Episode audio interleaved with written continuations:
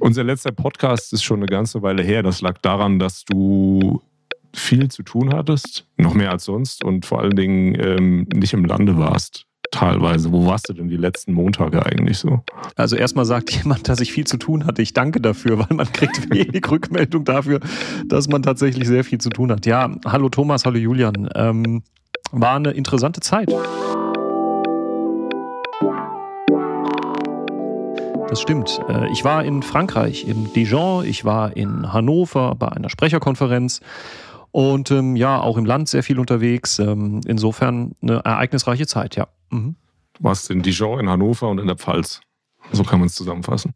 Ja, genau. Also um vielleicht ähm, gerade im Groben mal drauf einzugehen, in Dijon war ich tatsächlich mit dem Haushalts- und Finanzausschuss des Landtages. Dijon ist Partnerregion des Landes Rheinland-Pfalz und ähm, wunderschön gelegen ähm, auch eine, eine, Reise wert als Tourist, aber wir haben natürlich keine touristische Zeit dort genossen, sondern wir waren da arbeitsmäßig unterwegs, haben uns sehr viel über das Thema Finanzpolitik in Frankreich unterhalten, wollten mal Eindrücke gewinnen, wie Kommunalfinanzierung bei denen aussieht. Lauter so nette Themen, ähm, die aber umrahmt waren von der Vorweihnachtszeit. Wir waren also gerade in der Zeit dort, als äh, die Stadt Dijon sich dann ähm, ja aus den äh, sozusagen geschmückt hat, schön gemacht hat. Und ähm, das war wirklich eine, eine, interessante Zeit mit interessanten Gesprächen, mit kommunalen, mit äh, regionalen Politikern und auch die Erkenntnis, dass tatsächlich Politik in Frankreich sich komplett anders darstellt, also was die, die Aufgabenverteilung angeht und die Zuständigkeiten, als es zum Beispiel hier in Deutschland der Fall ist. In, inwiefern?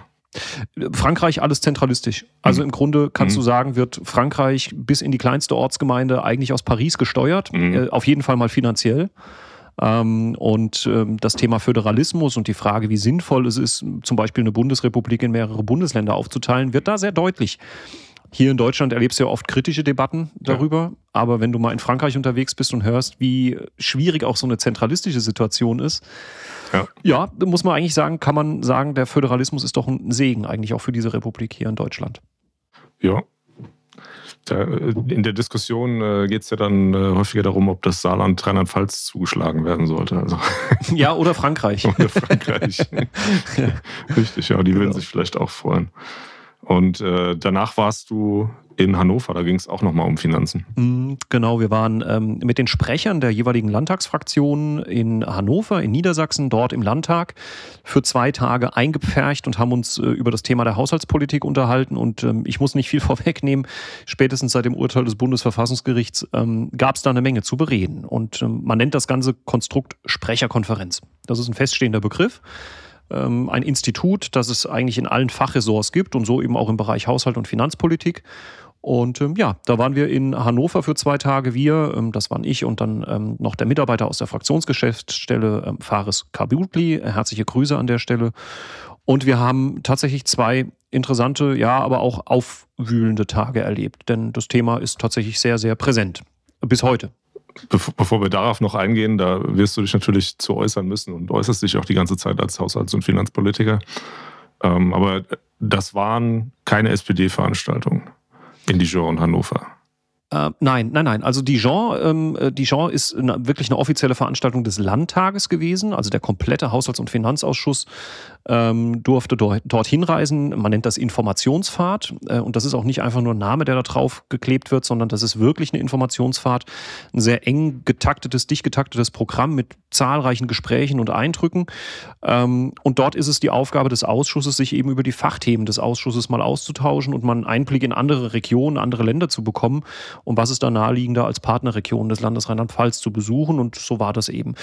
Wir waren allerdings äh, nicht mit allen Fraktionen vertreten. Ähm, es waren dabei die CDU, die Grünen äh, und die SPD. FDP, Freie Wähler und AfD waren nicht mit dabei. Ja. Und in Hannover? In Hannover kann man sagen, im Grunde ist es natürlich eine SPD-Veranstaltung, aber nicht von der Partei, sondern auch ähm, von den jeweiligen Fraktionen. Das heißt, äh, jede Fraktion hat ja ihren haushalts- und finanzpolitischen Sprecher, jede Fraktion hat ihren Markus Stein. Und, und äh, die sind quasi dann alle äh, nach Hannover getrudelt. Nicht alle, manche Bundesländer konnten nicht dabei sein. Aber so, ähm, ja, ich sag mal, der, der Westen de, der Republik war da schon recht gut vertreten, ähm, was die Flächenländer angeht. Und ähm, insofern gab es da auch einige interessante Austausche über die Frage, auch Kommunalfinanzierung, ja. Wir glauben immer in Rheinland-Pfalz, dass bei uns die Diskussion eine sehr besondere ist. Tatsächlich ist das gar nicht der Fall. Ähm, andere Bundesländer haben genau dieselben Debatten und auch dieselben Probleme. Und dann eint uns eben, ich habe es ja eben schon mal erwähnt, äh, aktuell auch das Problem der Bundespolitik. Was auch eine gute Möglichkeit immer ist bei so Sprecherkonferenzen, ist auch den Austausch zur Bundestagsfraktion nochmal zu suchen. Ähm, es waren also auch Vertreter der Bundestagsfraktion aus dem Bereich Haushalt und Finanzen da. Äh, Dennis Rode, das kann ich an der Stelle sagen, ähm, äh, unser Bundestagsabgeordneter in Berlin von der SPD, der Haushalts- und finanzpolitischer Sprecher dort ist, ähm, der auch dem einen oder anderen sicher jetzt im Zuge der Debatte um den Bundeshaushalt vielleicht geläufig ist. Und dann kann man sich da wirklich intensiv drüber austauschen kann jetzt hier in der, in, dem, in der Öffentlichkeit nichts darüber sagen, was wir da besprechen. Das ist auch alles dann natürlich äh, internas, aber ähm, man kann so viel sagen, da geht es auch schon um die Sache und wirklich äh, um den intensiven Austausch. Ja. Also es ist keine Klassenfahrt. Nein, nein, nein, nein. nein, nein, ganz im Gegenteil. Ähm, das ist schon auch anstrengend. Man glaubt das gar nicht, wie anstrengend sowas sein kann. Ja, klar, ähm, du fährst äh, morgens nach Hannover mit dem Zug, das ist eine Strecke und am nächsten Morgen wieder zurück. Ne? Ja, Zugfahrten haben den Charme, dass man unterwegs was arbeiten kann. Also so eine Zugfahrt ist in der Tat nicht nur aus ökologischen Sicht, äh, Gesichtspunkten, sondern auch aus ökonomischen, zeitökonomischen Gesichtspunkten eine wunderbare Sache, weil man in der Lage ist, von unterwegs aus zu arbeiten. Das heißt, die Zugfahrt ist eigentlich was, wo man relativ ruhig und entspannt arbeiten kann. Ähm, aber was ich mit anstrengend meine, ist, dass natürlich eine Debatte um, um die Grundsatzfrage unseres Staates, wie wir ihn finanzieren und, und wie das weitergehen soll, Stichwort Schuldenbremse, all die Dinge, da geht es ja schon ums Eingemachte. Das ist schon eine Ebene, auf der man merkt, jetzt sprichst du mit Kolleginnen und Kollegen aus der gesamten Republik über die Frage, wie finanziert sich unser Staat künftig. Und das ist deshalb anstrengend, weil man keinen Quatsch machen will. Man will ja eine Position auch ja, ergreifen und auch verteidigen, die es gut meint mit unserem Land. Ähm, und das ist dann auch sehr anstrengend, weil man natürlich auch diskutiert miteinander und auch ringt. Ähm, also ja, das ist fachlich fordernd. Haushalts- und Finanzpolitik ist jetzt nicht bekannt dafür, dass sie dass sie einfach zu verstehen ist. Da gibt es auch viele, viele fachspezifische Themen und ähm, umso besser, wenn man sich dann austauscht. Aber ja, am Ende kann man sagen, zwei Tage sicherlich kein Urlaub, sondern ganz im Gegenteil sehr, sehr interessante Debatten und anstrengende Debatten. Aber ihr sitzt dann nicht bis drei Uhr nachts zusammen, wie andere das machen. Nein, das ist auch an und für sich halte ich generell nichts davon, bis drei Uhr nachts irgendwo zusammenzusitzen, weil die Müdigkeit einem dann irgendwann auch wahrscheinlich die Möglichkeit raubt, ähm, sachlich vernünftig gute Entscheidungen zu treffen. Nein, ähm, man hat einen relativ klaren Fahrplan. Alle Bundesländer haben die Möglichkeit, vor dieser Sprecherkonferenz auch ihre Themen ähm, sozusagen festzulegen, zu berichten, auch aus der eigenen Blase, aus dem eigenen Land. Und dann hast du eine Art Tagesordnung, die du natürlich abarbeitest. Ähm, aber ja, es sind schon auch lange Tage natürlich. Die, also die beginnen dann morgens um neun und enden abends auch mal um, um sieben, halb acht, ähm, je nachdem, wie lange die Debatten gehen. Jetzt haben wir in vergangenen Podcast-Folgen ja drüber gescherzt, wie trocken das Thema ist, für das du Sprecher bist, mhm. Haushalt und Finanzen. Und äh, wie, wie wenig ja, Interesse da in der Regel da ist. Also Digitalisierung ist einfach immer besser mhm. als Thema oder Weinbau.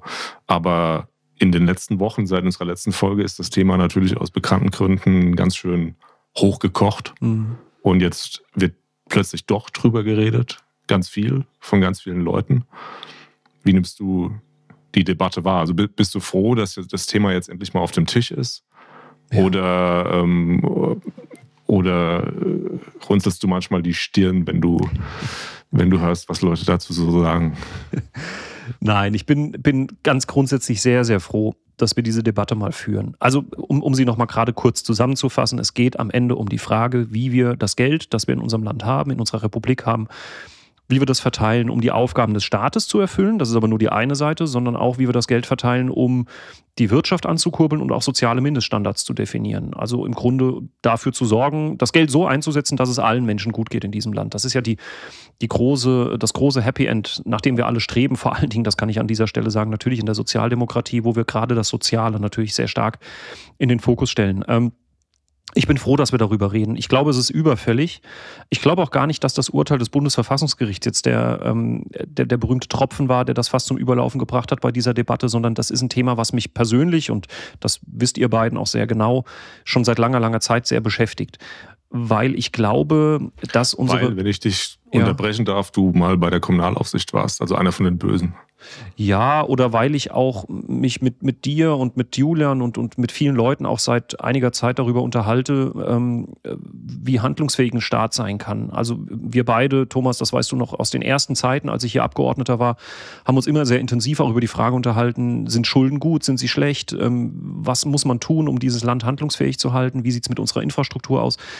Das, worüber wir lange, lange so ein bisschen philosophiert haben, äh, unter uns, das wird jetzt ein Thema in der Bevölkerung. Das ist ernsthaft überfällig, weil du kriegst als Abgeordneter relativ schnell zu spüren, es hapert an vielen Stellen. Das Gesundheitssystem, unsere Verkehrsinfrastruktur, die Digitalisierung, ähm, die Kommunalfinanzen sind da immer auch noch so ein Sonderthema, das natürlich mitspielt. Schulen, Kindergärten. Am Ende geht es immer ums liebe Geld. Ähm, jedes Problem, das du in diesem Land als Abgeordneter mitgeteilt bekommst, oder fast jedes Problem, hängt unmittelbar mit der Frage zusammen, gibt es da genug Geld? Sind die Ressourcen ausreichend, um die Aufgabe zu erfüllen? Ähm, in vielen Fällen auch das Personal. Das ist dann weniger eine finanzielle ähm, Geschichte, sondern eher so eine, so eine Frage, wie kann man Fachkräfte und, und Arbeitskräfte gewinnen? Anderes Thema. Aber ganz klar natürlich das Geld. Immer eins der, der drängendsten Themen in allen Bereichen. Und äh, bisher war eben das Thema mit dieser Schuldenbremse immer eins, das uns ähm, ja, wie soll ich sagen, ein bisschen aus dieser Diskussion rausgeholt hat, weil man natürlich sagen musste, es gibt eine Schuldenbremse, die ist einzuhalten. Ja, das ist so. Sie steht in der Verfassung. Ähm, und damit sind im Grunde die Diskussionen über die Frage, ob wir mehr Schulden aufnehmen, um mehr Bedarfe an anderen Stellen zu decken, eigentlich kaputt gewesen. Nie, nie diskutabel gewesen. Das ist jetzt anders. Ähm, wir haben sie zwar immer noch, die Schuldenbremse, und sie soll offenkundig ja zunächst mal bislang erstmal nicht weiter großartig reformiert werden, aber das muss man natürlich auch den Kolleginnen und Kollegen in Berlin dann zugestehen, diese Diskussion. Hast, Nur du, hast du da eine Meinung zu, die du. Ja, eindeutig Flexibilisierung. Wir brauchen eine Schuldenbremse, also dass wir eine Schuldenbremse selbst haben, also die, die eine ungünstige Verschuldung verhindern soll, das halte ich grundsätzlich mal für nachvollziehbar und das ist auch okay, sowas zu haben. Aber das darf nicht so weit gehen, dass wir wichtige Investitionen nicht leisten können. Wir haben einfach in unserer Gesellschaft, in unserem Land zu viele Bereiche, in denen wir zu wenig Geld zur Verfügung stellen. Und das Verrückte ist, dort, wo wirklich nur das Geld eine Rolle spielt, könntest du ja die Probleme auch vielleicht relativ schnell lösen. Ähm, ich habe ja eben gesagt, es gibt auch das Problem in vielen Bereichen, dass dir da Personal fehlt. Äh, das ist nicht so einfach zu leisten. Also du kannst tolle Tarifabschlüsse machen und kannst viel Geld in den Haushalt packen, aber da hast du noch nicht eine Person mehr. Das, äh, das, das sehe ich tatsächlich genauso. Und in, in den Wirtschaftswissenschaften, äh, soweit ich das am Rande mitkriege, geht die Diskussion auch eher in die Richtung, dass ähm, man jetzt langsam merkt, dass Geld eigentlich nicht das Problem ist oder sein sollte, sondern dass wir mehr auf die Produktionskapazitäten schauen, schauen müssen. Also wir, wir sehen das selbst, wenn wir, wenn wir jetzt genügend Geld zur Verfügung stellen würden, um alle Straßen zu machen, die in diesen Rheinland-Pfalz nötig hätten. Das sind ja einige. Wir müssten erstmal die Unternehmen finden, die Ressourcen, die Maschinen, um das, mhm. Äh, um das hinzukriegen. Und ähm, das heißt, wenn es dann unter diesen Umständen am Geld scheitert, also an der einen Sache scheitert, an der es nicht scheitern müsste, dann ist das extrem ärgerlich. Und deswegen finde ich auch gut, dass da endlich drüber gesprochen wird. Ja, und, und man muss auch mal darüber sprechen, dass wir in Deutschland offenbar auch ein Verständnis über Schulden haben, das einfach noch, ja, vielleicht so in uns drinsteckt. Wir sind alle so ein bisschen schwäbische Hausfrau, ähm, ohne das despektierlich zu meinen, aber wir haben ja so in, in uns drin das Gefühl, Schulden sind in jeder Zeit schlecht, sind böse. Die, die machen uns kaputt, die ruinieren uns. Wir haben mal eine Schuldenbremse eingeführt vor dem Hintergrund der Generationengerechtigkeit. Ähm, das ist ja, wenn man sich das mal ein bisschen näher betrachtet, man muss da kein Betriebswirt oder Volkswirt oder ähnliches sein, auch kein Finanzexperte. Wer sich mal ansieht, ähm, wie man privat wirtschaftet, wird auch feststellen, dass Schulden per se nichts Schlechtes sind. Sonst würde kein Mensch von uns draußen Häuser bauen. Äh, niemand von uns hätte ein Einfamilienhäuschen oder eine Eigentumswohnung oder sonstige Dinge. Der Unterschied ist eben, dass wir Konsum und Investition voneinander trennen müssen. Und das ist etwas, was ähm, ja auch in der Wirtschaftswissenschaft mittlerweile sehr klar auch vertreten wird von, von einigen Wissenschaftlern. Ähm, Marcel Fratscher kann ich hier mal als Beispiel nennen, der klar gesagt hat, das große Problem dieser Schuldenbremse in Berlin ist vor allen Dingen, dass sie nicht unterscheidet zwischen Investitionen und Konsumschulden. Und ähm, ersteres, die sind ganz wichtig, dass wir die haben, diese Investitionsschulden, weil sie die das einzige Mittel, die einzige Möglichkeit sind, dringend nötige Investitionen in diesem Land zu tätigen. Und wenn wir das nicht tun, und dann komme ich auch mit dem Argument Generationengerechtigkeit, äh, bin ja selbst auch Papa, dann hinterlassen wir auch ein Land, das ähm, an, an vielen Stellen abgewirtschaftet ist. Und das darf nicht sein. Also es bringt niemandem etwas, wenn wir keine Verschuldung haben und dafür unser Land sozusagen in der Infrastruktur und in der, in der Substanz kaputt, kaputt ist und wir das so übergeben. Ähm, insofern ist das Festhalten an der Schuldenbremse, was diese Investitionsbereiche angeht, eigentlich nicht mehr richtig und auch nicht mehr zeitgemäß. Nun ist es ja bekannt, dass die Regierungskonstellationen nicht unbedingt äh, zu 100 Prozent für eine, eine, entsprechende Änderung dieser Schuldenbremse einstehen. Ähm, da bleibt jetzt mal abzuwarten, was sich da in Berlin tut. Ein Effekt, äh, das kann man glaube ich an der Stelle auch sagen, den uns diese Schuldenbremse jetzt ähm, äh, ja, verursacht und natürlich auch das Urteil des Bundesverfassungsgerichtes ist, dass wir überlegen müssen, wie wir diesen strukturellen Haushaltsausgleich hinkriegen künftig. Das waren jetzt für 2024 17 Milliarden. Jetzt haben wir Einsparungen und du weißt, Thomas, wo ich nachher hinfahre. Ein, äh, ein Effekt ist natürlich, dass jetzt die einsparenden Bereiche, also dort, wo Geld eingespart werden soll, äh, nicht alle hellauf begeistert sind.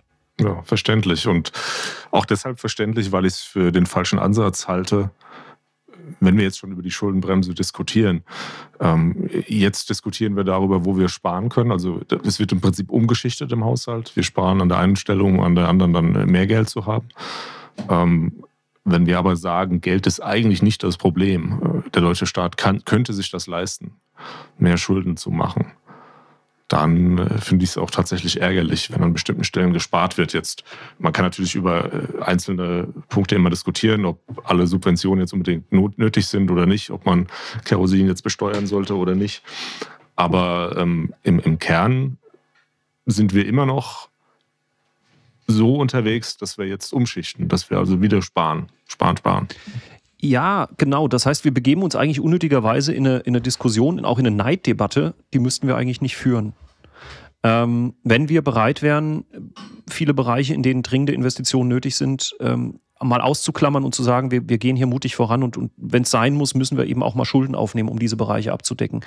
Ja, das ist so, Thomas. Das Problem an der Geschichte ist, man muss den Menschen erklären, dass das Schuldenmachen per se nichts Böses ist, solange es investive Schulden sind, weil natürlich auch materielle Gegenwerte dastehen, im Übrigen auch wirtschaftliche im Sinne von von Aufträgen, die entstehen, äh, wenn wir Geld in die Verkehrsinfrastruktur pumpen und sagen, wir wollen einen besser ausgebauten ÖPNV, bessere Schienen, bessere Züge, wir wollen, dass unsere Straßen weniger Löcher haben, dann ist das ja nicht nur das Geld, das wir im Haushalt bereitstellen, sondern auf der anderen Seite steht ja dann nicht nur der Wert der Schienen und der Wert der Straßen und der Wert der Züge, die wir damit ja ähm, ausstatten und beschaffen, sondern es steht vor allen Dingen ja auch eine, eine wirtschaftsstärkende Komponente drin im Sinne von Aufträge für es Bauleistungen. Löhne letztlich. Bitte? Es sind Löhne letztlich. Ja, Löhne, genau, richtig. Löhne, Aufträge und damit auch Unternehmens äh, ähm, existenzsichernde äh, Dinge. Also auch die Wirtschaftspolitik müsste eigentlich ein großes Interesse daran haben, ja. dass man da Geld reingibt. Ja. Wenn, wenn, wenn ich äh, 10 Millionen Euro Schulden mache und versauf die, für Wein aus der Region, dann habe ich danach 10 Millionen Euro Schulden. Das ist schlecht. Der ja, Wein und ist ein ernsthaftes gesundheitliches Problem. Ach, alkoholfreier Wein. ja, okay. Dann sind die Vorräte aber auch leer gekauft. Das stimmt. das stimmt. Aber, aber aus volkswirtschaftlicher Sicht sind die 10 Millionen Euro ja nicht weg. Ja, genau. Die sind bei den ganzen Unternehmen, äh, bei den Winzern, bei den äh, Logistikern, beim Supermarkt, wo auch immer ich das gekauft habe. Und letztlich sind es dann Löhne. Bei den Herstellern für die äh, Geräte, die die Winzer verwenden. Ja, genau. Für die LKWs, die in der Logistik verwendet werden und so weiter und so fort. Also das, das Geld, volkswirtschaftlich betrachtet, ist das Geld ja nicht weg. Wenn der Staat Schulden aufnimmt, dann ist ja auf der anderen Seite Vermögen da ja. im privaten Sektor. Also ich bin kein Volkswirt, Thomas, aber wer, wer, das mal googelt und sich das anguckt, weiß ja auch, dass es äh, durchaus renommierte Menschen gibt in, der, in, diesen, in diesen Bereichen, die auch klar nachweisen oder zumindest mal die These aufstellen, jeder Euro, den du an Schulden aufnimmst, wird äh, zum Doppelten, ja teilweise bis zum Dreifachen auch wieder ähm, rückläufig sein in die Wirtschaft. Das heißt, wenn das stimmt und, und wenn, wenn ja, das das Ergebnis wäre, dann wäre es finanztechnisch gar kein Problem. Ja, aber ich, ich glaube, wir müssen auch gar nicht so sehr über die Frage sprechen, ob am Ende Deutschland eine, eine höhere Staatsverschuldung hat oder nicht. Nicht, dass ich jetzt der ausgesprochene Fan von der Verschuldung bin, aber es ist mir wichtiger, dass wir gute Straßen, gute Kitas, gute Schulen, ein ordentliches Gesundheitssystem haben, denn das, davon leben die Menschen und nicht von, von irgendwie ausgeglichenen Girokonten. Also im Sinne von, wenn, wenn wir den Bundeshaushalt jetzt mal als Beispiel nehmen, ja. Also, also ausgeglichene Girokonten sind äh, nicht das Nonplusultra. Ähm, für 10 Millionen Euro Wein trinken vielleicht auch nicht. Aber man kann, äh, man kann das Geld sinnvoll einsetzen. Ja. Absolut. Jetzt. Deswegen, ich, ich bin ernsthaft froh, dass wir, dass wir diese Debatte führen, Thomas, ja, und die ist überfällig. Ja? Eine, eine Frage habe ich ja. jetzt aber noch an dich. Ähm, damit kennst du dich als Haushalter, glaube ich, gut aus. Ähm, wenn man die Diskussion jetzt verfolgt, dann habe ich den Eindruck, dass viele den Ein dass, dass viele andere den Eindruck haben, durch diese Trickserei, ich, ich sage mal in Anführungszeichen, auch äh, wenn Trickserei vielleicht gar nicht so der falsche Begriff ist, äh, der Bundesregierung, haben wir jetzt weniger Geld. Das stimmt nicht, oder? Durch die Trickserei haben wir eigentlich mehr Geld. Nur müssen wir jetzt davon wieder ein Stück rausnehmen. Aber es bleibt dann noch immer noch mehr Geld, als wenn man sich wenn man sich äh, direkt an die Schuldenbremse gehalten hätte, also keine Sonderhaushalte gemacht hätte. Also zunächst mal, du meinst wahrscheinlich die Sondervermögen. Mhm. Ähm, ja, wir, also ich, ich, ja. es ist natürlich, es gibt nur einen Haushalt, aber äh, ich meine, was ist es denn wirklich? Es ist doch naja, im Prinzip auch ein Haushalt. Genau, die Sondervermögen waren ja im Grunde ein Instrument, ähm, das übrigens dem Grunde nach schon zulässig ist. Also Sondervermögen per se sind ja nichts äh, Verbotenes. Mhm. Das ist ein Instrument, das es gibt im Haushaltsrecht. Das, mhm. das ist nicht neu. Ähm, das, was ja das Bundesverfassungsgericht äh, entschieden hat, ist ja im Grunde nur, dass äh, gewisse Randbedingungen für solche Sondervermögen gelten und die machen uns natürlich jetzt in Berlin die Sondervermögen so ein bisschen kaputt. Ähm, Stichwort Jährigkeit und Jährlichkeit. Ja, ich will da nicht zu tief einsteigen, aber äh, die zeitliche Komponente und auch die, die, die notsituationsbedingte Komponente sind da zum Beispiel ganz entscheidende Punkte. Also du kannst nicht ein Sondervermögen bilden, um die Schuldenbremse zu umgehen mhm. und dann frei raus äh, andere Dinge toll finanzieren. Ähm, die, diese Sondervermögen sind per se nicht verboten. Sie, man hat sie genutzt, um, und das will ich an dieser Stelle mal klar sagen, nicht um sich persönlich zu bereichern, sondern man hat diese Sondervermögen gebaut, um notsituationsbedingte Dinge zu kompensieren. Also wer den Vorwurf an die Politik macht und es auch als Trickserei versteht. Ja, es, ist, wirkt, es wirkt so, als äh, wäre durch die, diese Trickserei, durch das Vorgehen der Bundesregierung jetzt weniger Geld da und alle müssten sparen, nur weil die da Mist gebaut haben in Berlin.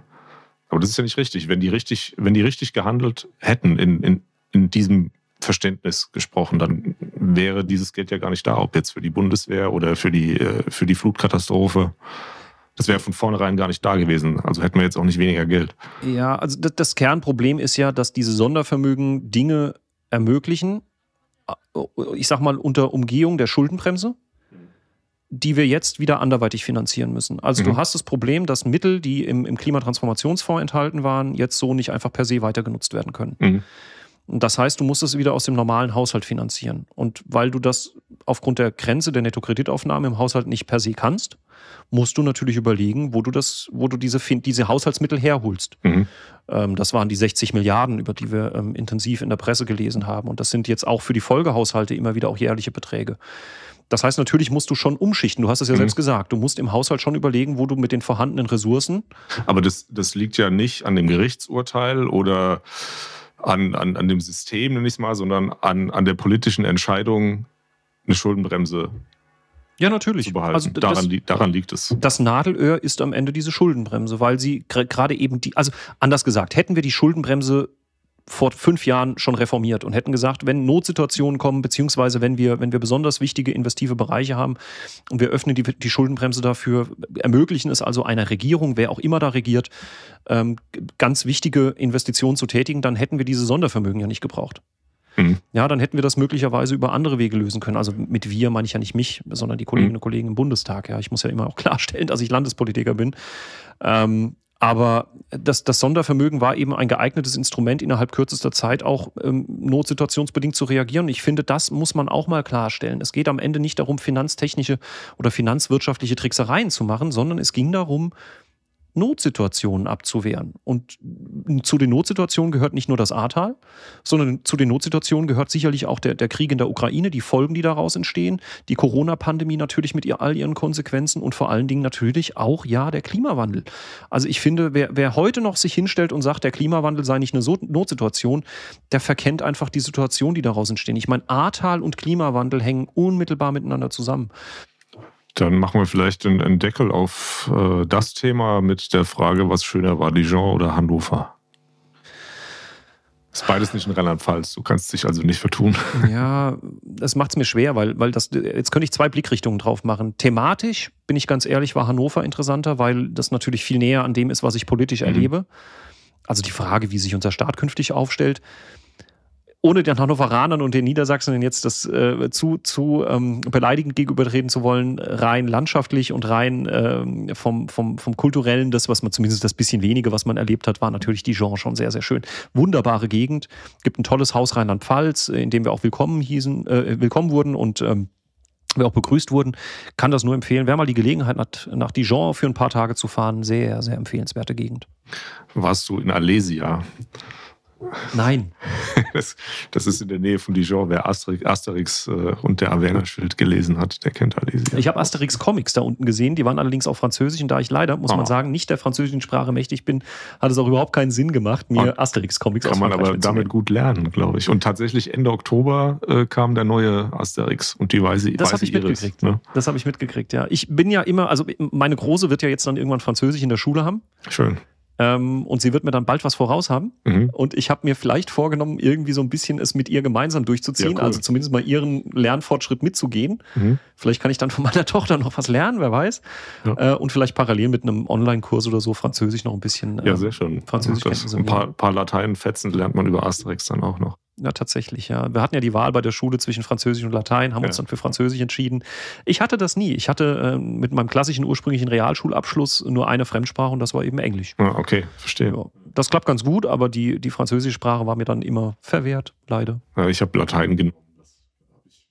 Bereut seitdem.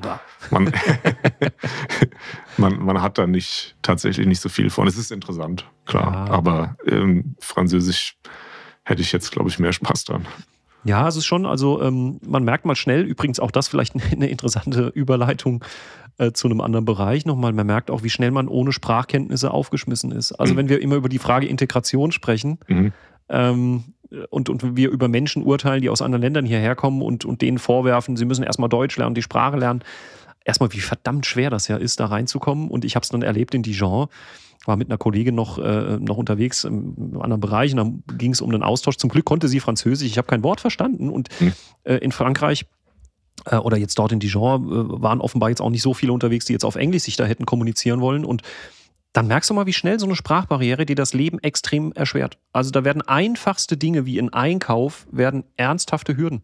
Mhm. Und ähm, das hat mir auch nochmal sehr deutlich gemacht, wie wichtig es ist, Sprachen zu lernen sicherlich für, für private und, und urlaubstechnische Zwecke schon ganz nett, aber vor allen Dingen für Menschen, die, die hierher fliehen und in andere Länder fliehen. Also mhm. ich meine, egal ob du jetzt nach Deutschland, Großbritannien oder Frankreich kommst, am Ende ist die Sprache der Schlüssel zum Erfolg, ob du hier in dieser, in dieser Bevölkerung auch integriert, integriert bist. Und ja, auch nochmal interessante Erkenntnisse. Ja, jetzt nur noch ein, ein Schwank dazu. Es war nur ein Urlaub. Ähm, zum Glück musste ich noch nie irgendwohin fliehen. Das bleibt hoffentlich auch so im äh, Bretagne-Urlaub vor einigen Jahren. Da hatten wir ein, ein Ferienhäuschen und äh, bei der Abfahrt sollte ich der Besitzerin per SMS mitteilen, dass wir, dass wir bereit sind abzufahren, sodass sie rüberkommen kann. Habe ich SMS angefangen zu schreiben, habe geschrieben, nous sommes, nous sommes, nous sommes finis.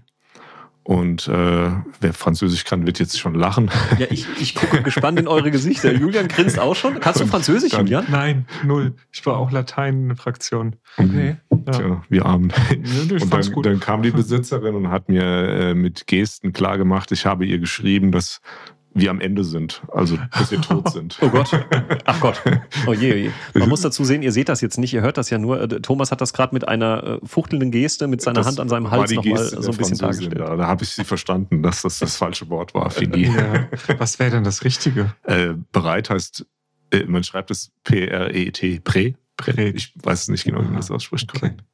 Nous sommes prêts, würde ich mal vermuten, aber vielleicht ist es auch falsch. Also ich, ich gelobe Besserung, was meine Französischkenntnisse angeht. Ähm, was ich sagen kann, ist, die Weine sind sehr, sehr gut.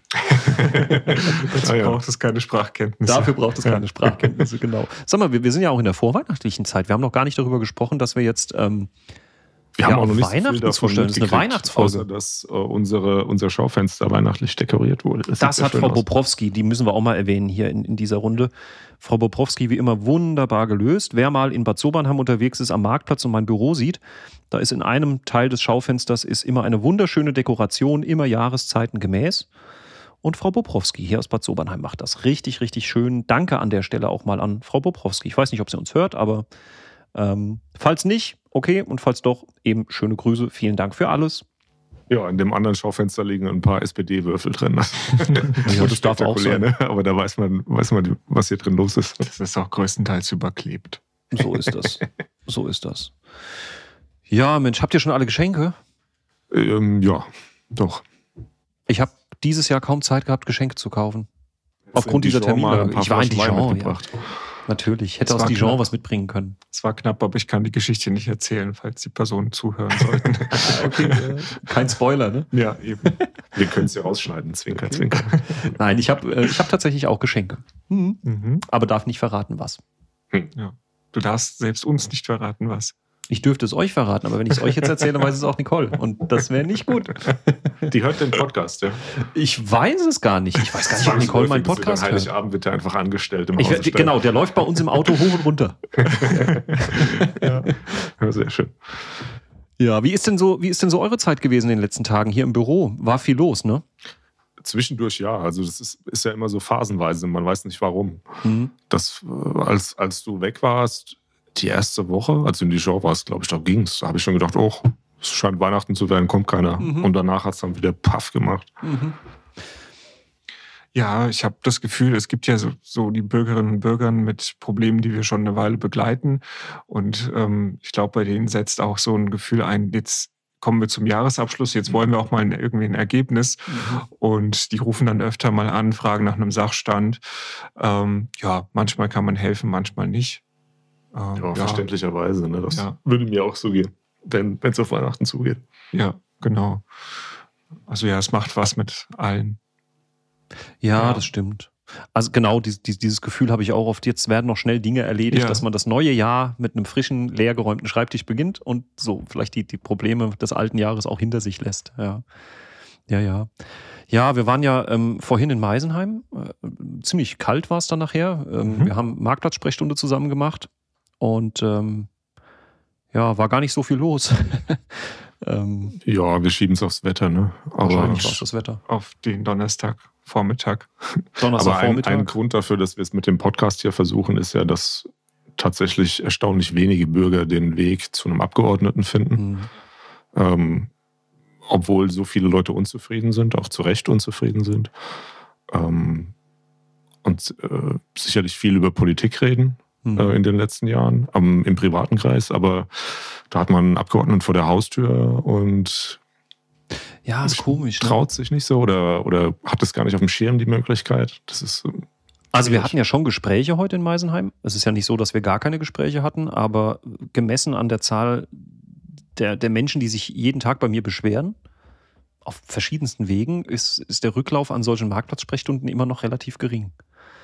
Ähm, was nicht heißt, dass man die nicht mehr machen sollte. Ich glaube, Gesprächsangebot zeigen ist immer ganz wichtig. Aber äh, naja, es ist schon, es ist schade einfach, weil ich würde gerne mit Menschen dann so ein bisschen in den Austausch kommen und die Probleme besprechen, weil ich glaube, dann sehen die auch, dass die Politik nicht weit weg ist.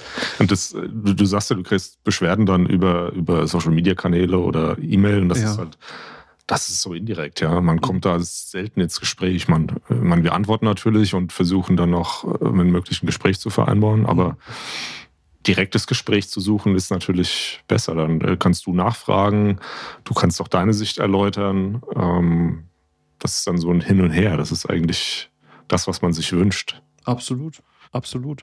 Argumente austauschen, vor allen Dingen auf Augenhöhe. Mhm. Ähm, ich finde immer, Problem bei Social Media ist immer, dass wenn du, wenn du mit jemandem schreibst, entweder er wahrnimmt, ich komme von oben runter, mhm. also so der belehrende Lehrer, äh, oder ich das Gefühl habe, die Leute beleidigen mich direkt, wenn sie mich anschreiben. Mhm. Also da, da, ist direkt die Gesprächsatmosphäre irgendwie so ein bisschen vergiftet. Ja.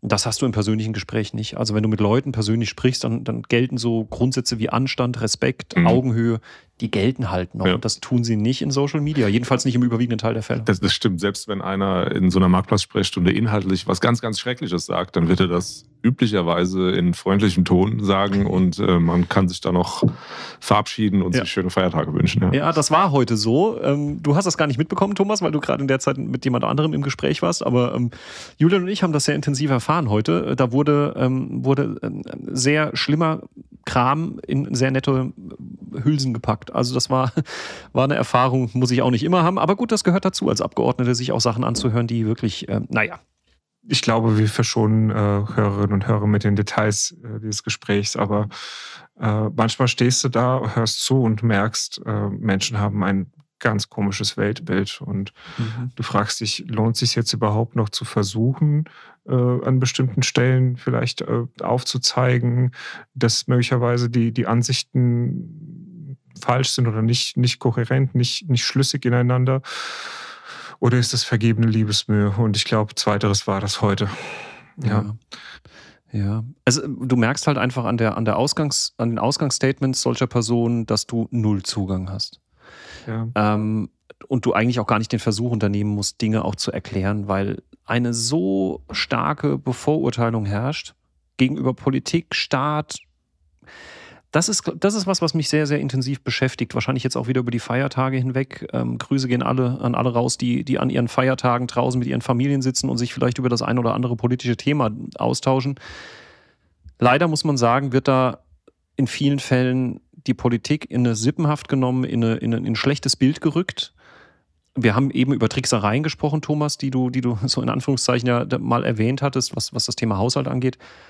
Man hat das Gefühl, dass Menschen nicht mehr reflektiert überlegen, was gerade für Entscheidungen getroffen werden, sondern pauschal verurteilen. Und das wird Politik insgesamt nicht gerecht. Ich finde das nicht gut. Ich finde das weder gut in, in Richtung unserer Partei noch in irgendwie anderer Parteien, die die Regierungsverantwortung haben oder die versuchen, in den Parlamenten und in den Regierungen irgendwie dieses Land nach vorne zu bringen. Ähm, am Ende musst du auch Leute finden, die noch bereit sind, in die Politik zu gehen. Das wird sicherlich nicht dadurch äh, vereinfacht, indem man merkt, dass, dass immer mehr Hass und Hetze gegen Politiker und Politikerinnen gerichtet werden, sondern ähm, wir müssen auch vielleicht wieder ein bisschen mehr Vertrauen in die Menschen haben. Ich gebe ja zu, dass die Kommunikation und vielleicht die Politik, wie sie jetzt vielleicht mit Berlin aktuell ähm, stattfindet, naja, nicht die idealste ist. Aber ich meine, hey, wo stehen wir auch? Also man muss auch mal die Rahmenbedingungen sehen, mit der diese Regierung zu tun hat. Es ist natürlich leicht, sich aus Oppositionssicht hinzustellen und zu sagen, wir würden das alles besser machen und bei uns gäbe es noch mehr und noch mehr und noch mehr, ohne ähm, die wirkliche Verantwortung dafür zu haben und vor allen Dingen auch keine Antwort auf die Frage zu haben, wie man es dann wirklich lösen würde. Weil, naja, jetzt sich hinzustellen, ich, ich sehe heute Mittag schon, ich weiß, was da los ist. Die Landwirte demonstrieren um ihre Subventionen bei dem Agrardiesel.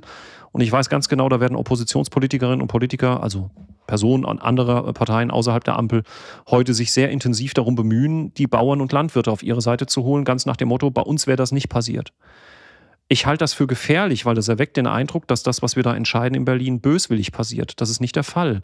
Der Grund, warum wir unangenehme Entscheidungen treffen müssen, sind multiple Krisen, mit denen wir derzeit zu tun haben.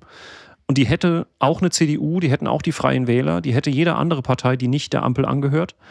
Und jede, jede müsste auf ihre Art und Weise erklären, wie sie die Probleme löst. Und dass ausgerechnet die CDU die Schuldenbremse lockern, reformieren, abschaffen, wie auch immer, würde, um die Subventionen bei den Landwirten erhalten zu können, glaube ich irgendwie auch nicht, ohne an anderer Stelle sparen zu müssen. Davon kann man nicht ausgehen, genau, Thomas, richtig. Ja.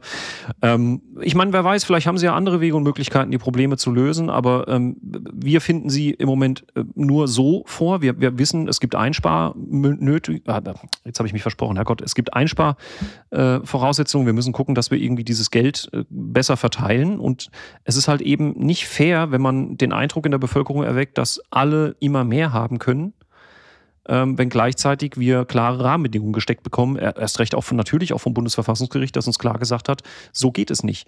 Ähm, nun gut, dann ist es eben so, dann müssen wir eben auch jetzt äh, überlegen, wie wir das hinkriegen, aber äh, pauschal der Politik zu unterstellen, bösartig zu sein, ist nicht gut. Das ist nicht gut für unser Land und es, es wird auch der Sache nicht gerecht, weil ich weiß, dass vor allen Dingen die Parteien, die Regierungsverantwortung haben, und jetzt kann ich als rheinland-pfälzischer Abgeordneter ein Lied davon singen, ähm, immer dem Problem ausgesetzt sind, dass die Opposition natürlich sagt, wir würden es viel besser machen, wir würden viel mehr Geld da reingeben, aber sehr schnell sehr still werden bei der Frage, wie man es denn am Ende auch wirklich realisieren würde.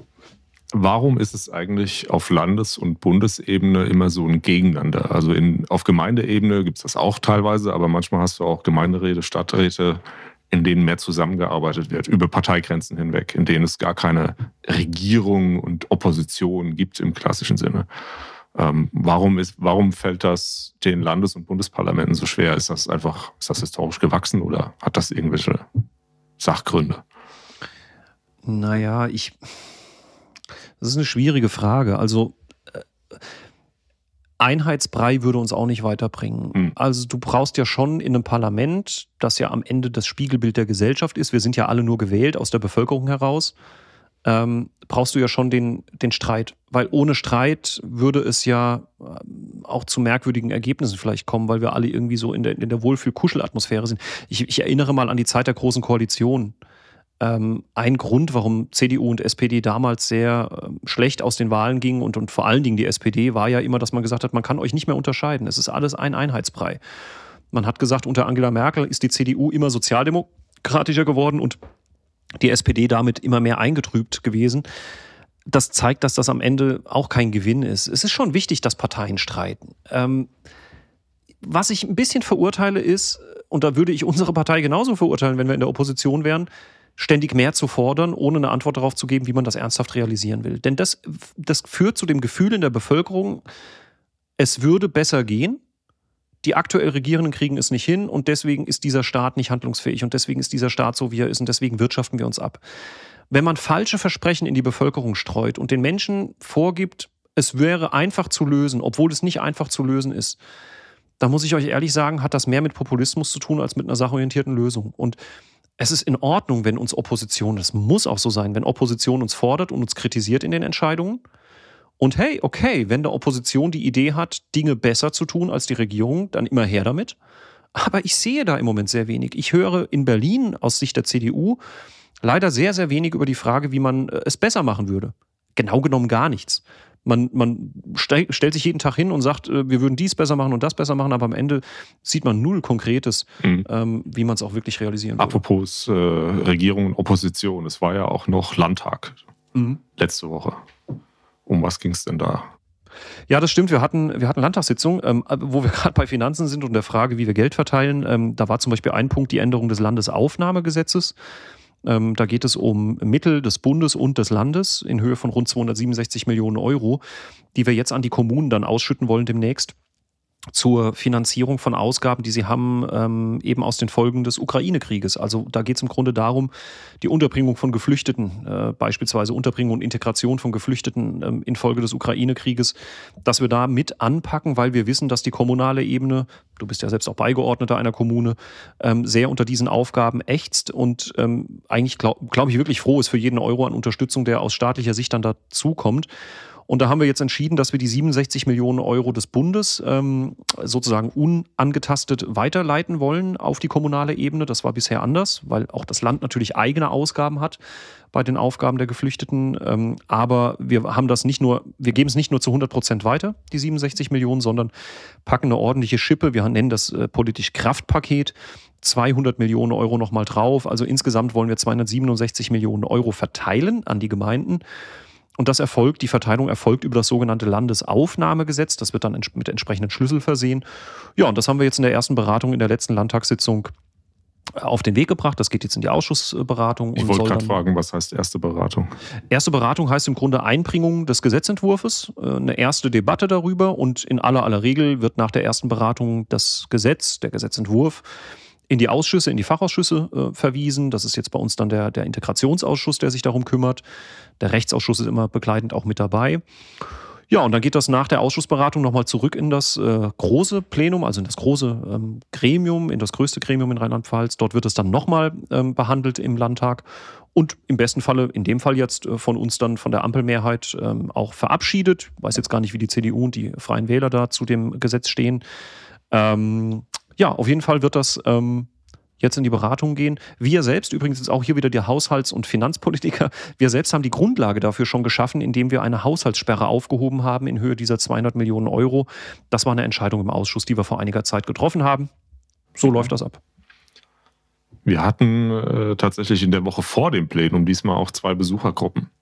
Eine hast du verpasst, weil du in Hannover warst. Das war das Forstamt, Forstamt. Bad Sobernheim. Ja, genau. Das war so schön, das hat der Michael Simon, dein Kollege aus dem östlichen Teil des Landkreises, dann dankenswerterweise übernommen. Das schön, war, dass das geklappt hat, Michael. Ja, Vielen das, Dank an der Stelle. Ja, richtig. Das war, das war sehr schön. Und äh, am äh, Mittwoch warst du dann dabei. Da war dann die zweite Gruppe noch für die Woche da. Die äh, Hochschule für öffentliche genau. Verwaltung. Die, die Hochschule für öffentliche Verwaltung, deshalb äh, sehr wichtig für mich, weil ich selbst mal Student war, diese Hochschule. Damals hieß sie noch Fachhochschule.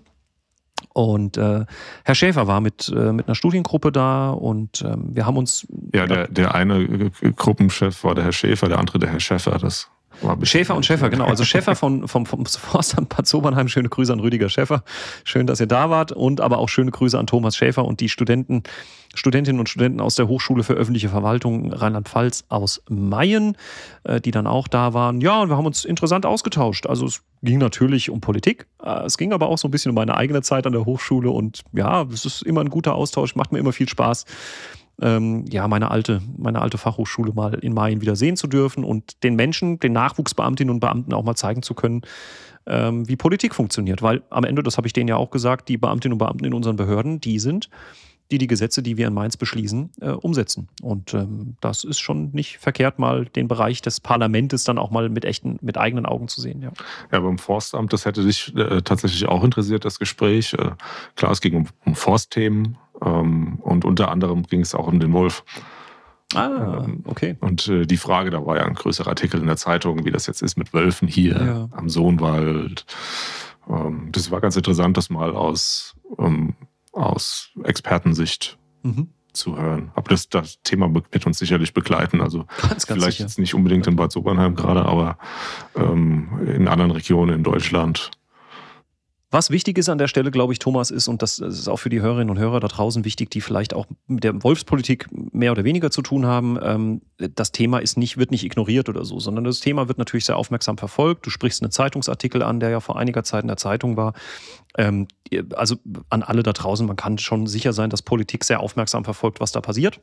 Und äh, hinten dran, du hast es eben gesagt, ihr sprecht dann äh, mit Experten in den Ausschüssen und äh, du tauschst dich ja auch mit den Forstämtern ähm, aus ja, genau. in Bad Sobernheim und am Sohnwald oben, genau. beiden. Und da hat man im Gespräch auch äh, sehr gut gemerkt, dass die kennen das Thema. Äh, das ja. ist äh, in, hab, in, jedes Detail. Also da sind schon Leute, die, die kann man fragen, ja. Und ich habe auch Glück, als Abgeordneter relativ lukrativen Zugriff auf Landesbehörden zu haben und Landeseinrichtungen. Da gibt es zum Beispiel ein Kompetenzzentrum Lux und Wolf, GLUWO mhm. abgekürzt, äh, unten in der Pfalz, die regelmäßig auch Seminare anbieten und Informationsveranstaltungen.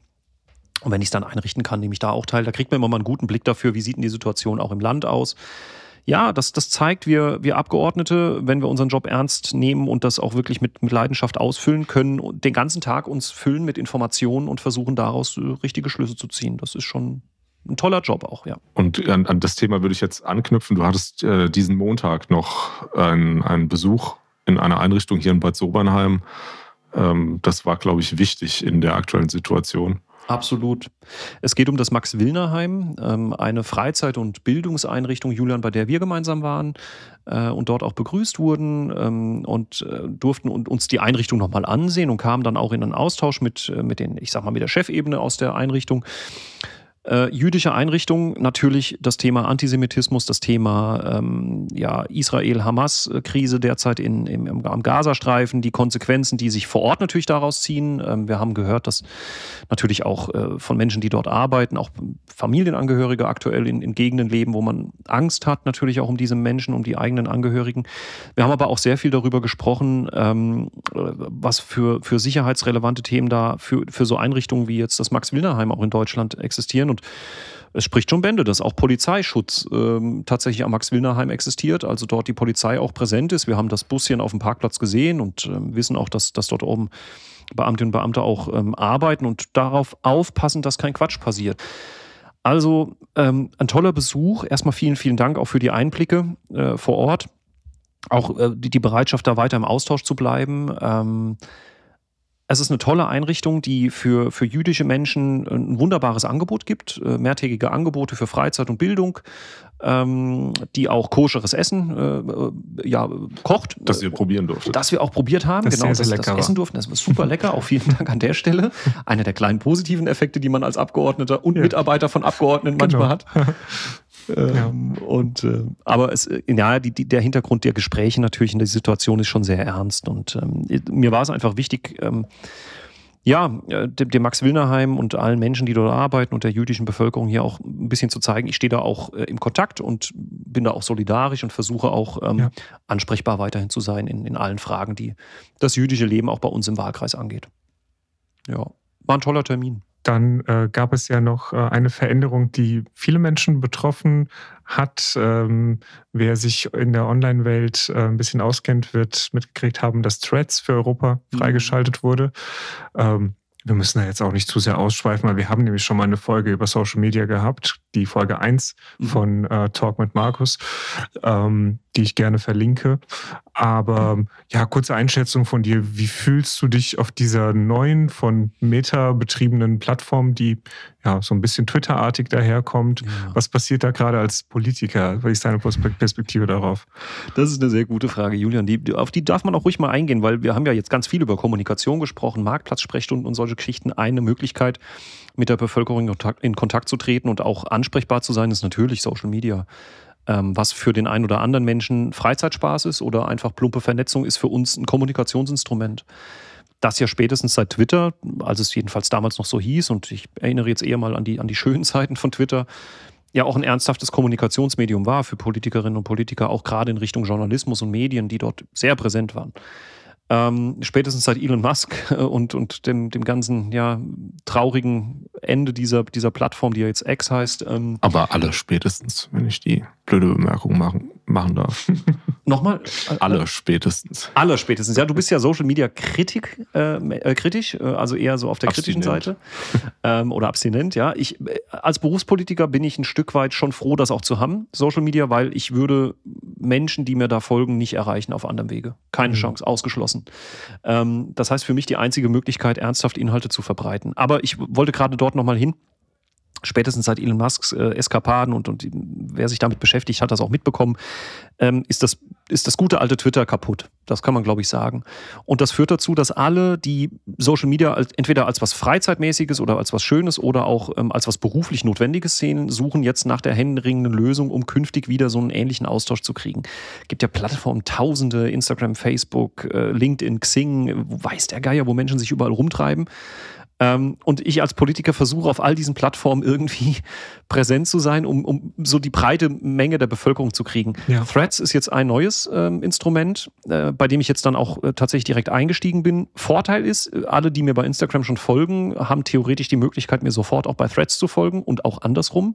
Ich habe also relativ schnell die Chance, ähm, auch Leute zu erreichen, die mir auch folgen oder die, die sich für die Arbeit von mir interessieren.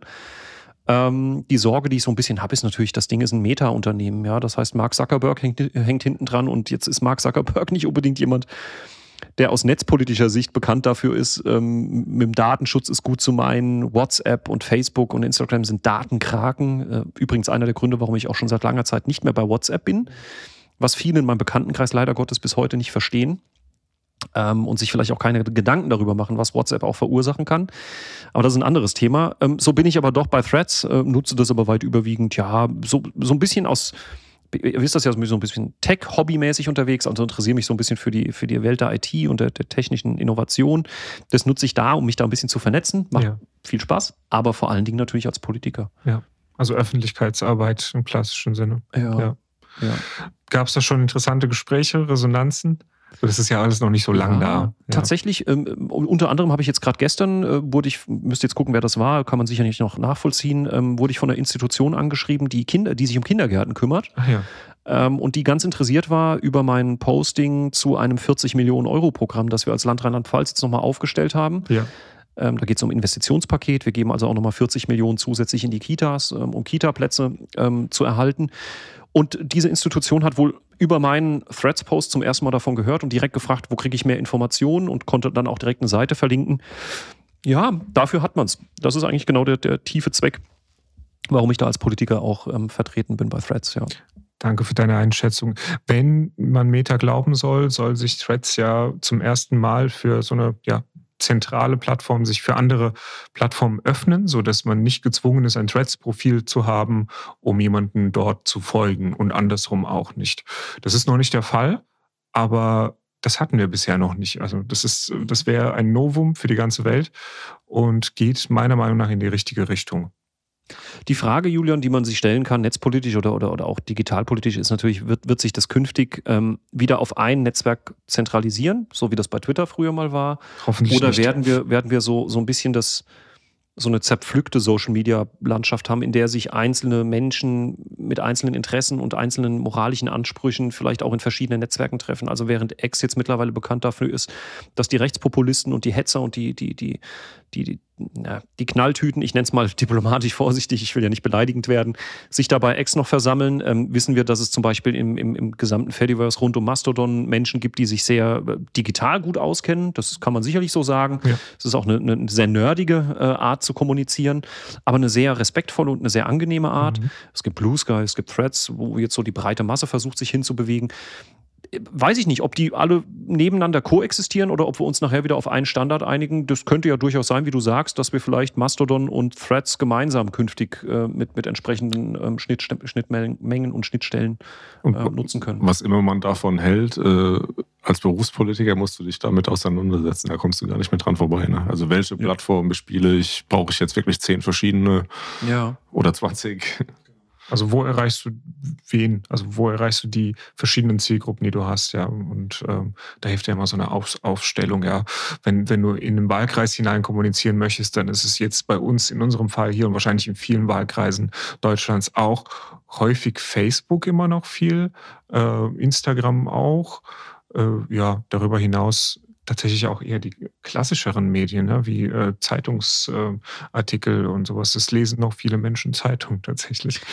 Also, ja. was man klar sagen kann, ist, die schrecklichsten Rückmeldungen kriege ich tatsächlich bei Facebook. Ja. Ähm, und zwar im Sinne von, dass dort ähm, Hetze, Populismus und, und, und, und auch beleidigende Worte fast regelmäßiger sind als ähm, vernünftige. Das merke ich bei Facebook schon seit langer Zeit. Ähm, ja, also schade drum. Äh, Facebook war ja mal sowas wie, wie das neue Social Media oder das neue Zeitalter der, der menschlichen Vernetzung. Da hat das Netzwerk sehr gelitten. Ja, ähm, muss man so sagen. Mal schauen, wie das bei Threads wird. Ja. Ähm, grundsätzlich glaube ich, weil du von Standards gesprochen hast, dass wir schon darauf hinarbeiten sollten, dass nicht ein einziges Unternehmen über äh, die Art äh, beschließt, wie wir vernetzen, uns vernetzen, das ist nicht gut für demokratische Prozesse, das ist nicht gut für, für ähm, ja, es hat eine politische Dimension, aber auch ähm, ja, menschenrechtliche und andere. Ähm, Elon Musk ist das beste Beispiel. Ja, wieder, ne? ja also genau. Da sieht man es ja sehr deutlich, was, was, ja. zu was ein Mann imstande ist. Ich meine, äh, genau. wenn man sieht, wen der alles wieder zurückholt zu Ex, äh, Menschen, mit denen man eigentlich nicht wirklich kommunizieren will, genau. von denen man auch nichts hören will. Genau, und daher würde ich dafür plädieren, ähm, einen Standard zu etablieren, der eine, eine Diversifizierung von Plattformen ja. bietet, die trotzdem miteinander sich austauschen können. Ja. Aber du bist da ja auch, wenn ich das noch anmerken darf, du bist ja, ja auch sehr aktiv, Julian, tatsächlich. Ja. Nochmal ein kleiner Werbehinweis.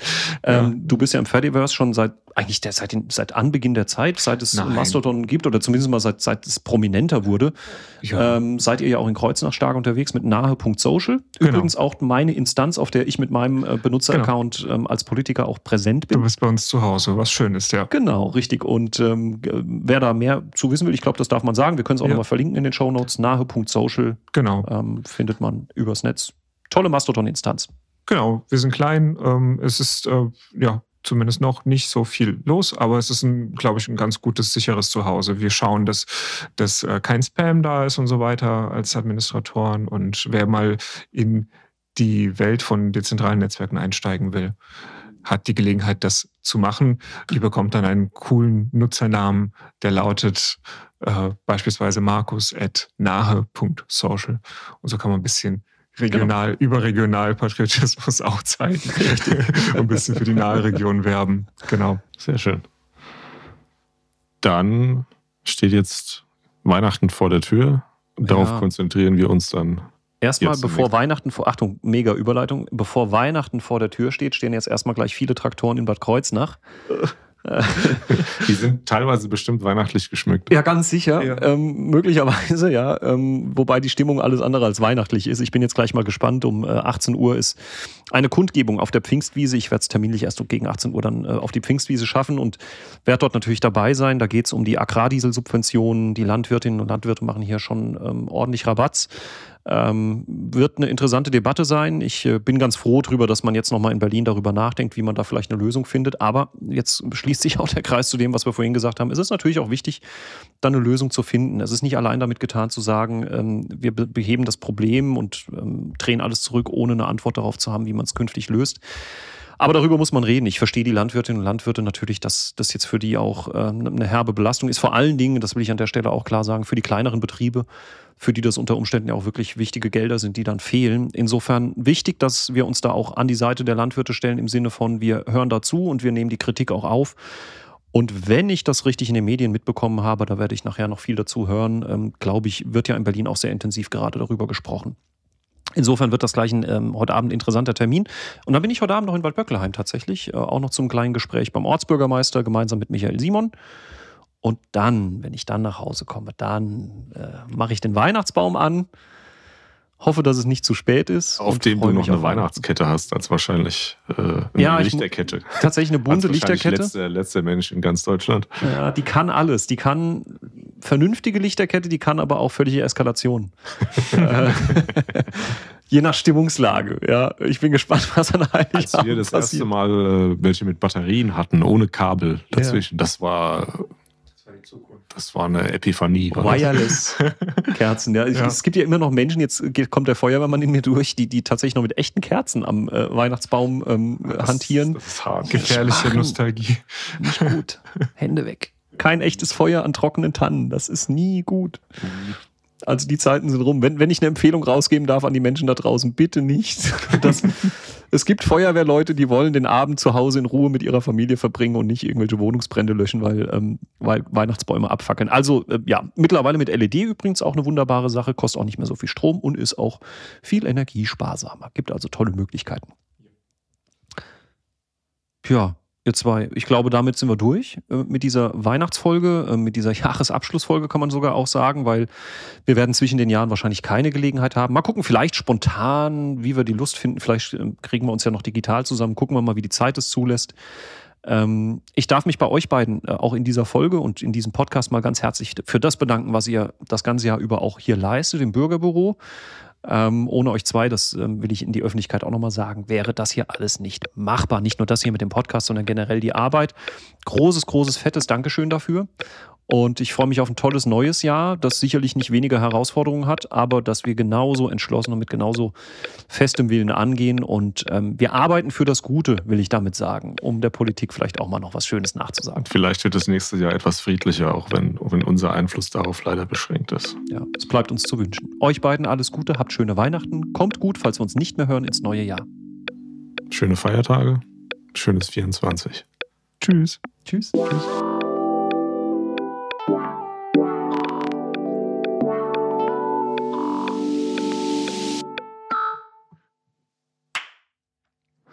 Brauche ich als Marke. Na, jetzt musst du aber nochmal machen. nee, wieso? Ah, okay, das ist nee, läuft die Öffnung. Alles das genau. ist dann so ein Ausschlag, den ich dann übereinander legen kann später. Da hört der Markus auch mal Beifall. Ja, wenigstens so ein, ein da gab es doch den alten Witz, so einen Applaus. Produktion und Gestaltung Studio Julian Ilev.